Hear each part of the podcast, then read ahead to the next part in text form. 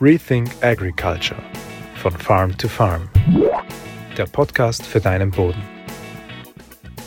Immer wieder taucht die Frage auf, wie verhalten sich artenreiche Zwischenfruchtmischungen mit Fruchtfolgekrankheiten, also mit Krankheiten, die bei den Hauptkulturen auftreten können und die unter Umständen aber auch getragen werden können von einzelnen Arten der Zwischenfruchtmischung. In diesem Video versuche ich dir diese Frage zu beantworten. Hallo und herzlich willkommen bei diesem Video von Farm to Farm. Mein Name ist Christoph Kutscher. Ich freue mich, dass du wieder dabei bist. Wir bieten von Farm to Farm nicht nur Videos zu Zwischenfrüchten und anderen Themen, sondern wir bieten Zwischenfruchtmischungen auch direkt an. Unser Fokus sind artenreiche Zwischenfruchtmischungen, diverse Zwischenfruchtmischungen und das ist auch mit ein Grund, warum ich dieses Video hier mache. Wenn du dich für unsere Zwischenfruchtmischungen interessierst, dann schau einfach auf unsere Website www.farmtofarm.eu und jetzt geht's ins Thema, ins Video. Also bei artenreichen Zwischenfruchtmischungen taucht äh, zu Recht immer wieder die Frage auf, was ist, wenn eine der Zwischenfruchtarten, der Pflanzenarten der Zwischenfrucht die Pflanzenträger von Krankheiten sein kann, also selbst die Krankheit mit einer Krankheit infiziert werden kann, die auch in der Hauptkultur ein Thema ist. Und je enger die Fruchtfolge ist, je öfter also diese Hauptkultur kommt, klassisches Beispiel bei Raps, äh, die verschiedenen Krankheiten oder aber auch bei Zuckerrüben, je enger das, diese Fruchtfolgen sind, desto eher ist das Thema. Ich habe keine Studie gefunden, die sich direkt genau mit diesem Thema beschäftigt, die also genau Zwischenfruchtmischungen untersucht und deren Auswirkungen auf Pflanzenkrankheiten der Hauptkulturen. Warum? Vermutlich, weil es ein hochkomplexes Thema ist, weil es so viele Faktoren sind und weil es natürlich auch über einen langeren Zeitraum gemacht werden muss. Ich habe also keine direkte Studie, die wir dafür verwenden können, die wir in Betracht ziehen können, aber es gibt eine Studie aus Deutschland, die man äh, als Analogie heranziehen kann, die also verwendet werden kann, Aussagen daraus auch Schlüsse ziehen können für die Zwischenfrucht. Und zwar geht es um das Jena-Experiment. Das Jena-Experiment ist, wie der Name schon sagt, ein, ein, Experiment in der Nähe der Stadt Jena in Deutschland, nämlich ein Diversitätsexperiment. Laut Google Street View, ich war noch nie dort, ist es eine sehr schöne Gegend und dort wurde Anfang der 2000er Jahre ein Langzeitforschungsprojekt gestartet, das sich mit Diversitätseffekten im Grünland beschäftigt. Das heißt, man hat dort verschiedenste Plots, man sieht es auch von Google Maps, verschiedenste Plots, in denen dort übliche Grünlandpflanzen gepflanzt sind und zwei verschiedensten Varianten. Eine Pflanzenart, zwei Pflanzenarten und dann nach oben in bis zu 60 Pflanzenarten. Das heißt, man hat verschiedene Diversitätsstadien, wenn man so will, Diversitätsgradienten und macht dann Forschungen und, und schaut sich an, wie reagieren die weniger diversen Bestände, Grünlandbestände im Vergleich zu den hochdiversen Grünlandbeständen mit bis zu 60 Arten. Diese 60 Arten sind aus, Sie nennen es, vier verschiedenen funktionellen Gruppen. Das heißt, das sind Gräser, das sind Leguminosen, das sind kleine Kräuter und große Kräuter, also von Wiesenknopf bis zum Spitzwegerich alles dabei. Alles, was halt dort in der Region auch im Grünland vorkommt. Und man versucht dann eben, hat dann verschiedenste Forschungsfragen dazu gemacht oder macht man.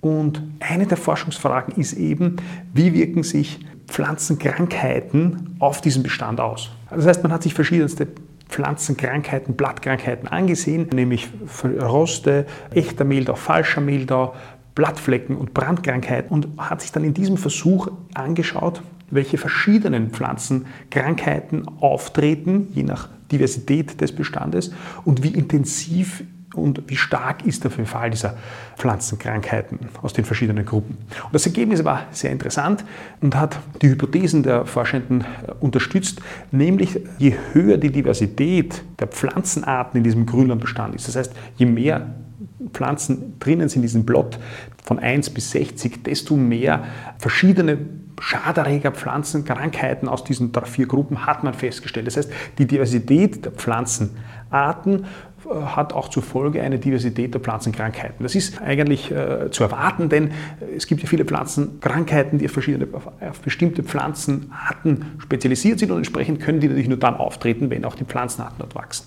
Viel interessanter war aber die Analyse der, der, Gesamtinfektion. Da hat man sich angeschaut, okay, wie oft und wie viel Pflanzenkrankheiten oder Schaderreger treten auf und wie stark ist der Befall, wie schwer ist der Befall. Und das ist die Gesamtinfektion, die Overall Infection, wie, sich das, wie das in diesem Paper bezeichnet wird.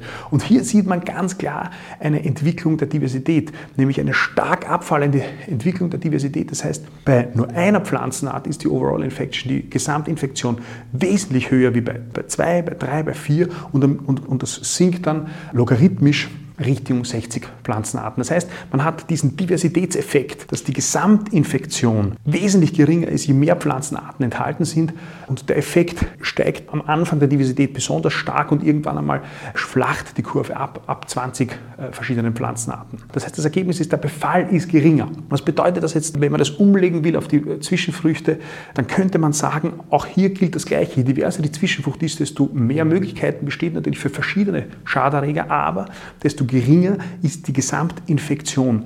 Und desto geringer ist damit natürlich auch das Potenzial, dass diese Schaderreger oder Sporen davon in der Folgekultur Probleme machen, weil die Gesamtinfektion geringer ist. Wenn ich zwei Pflanzen oder drei Pflanzenarten in der Mischung habe und eine davon ist potenziell ein, ein Träger eines, einer Pflanzenkrankheit der Folgekultur oder der nächstfolgenden Kultur, dann ist erstens einmal also das Risiko höher, dass die Gesamtinfektion höher ist und das dividiert sich ja dann nur durch drei Pflanzenarten.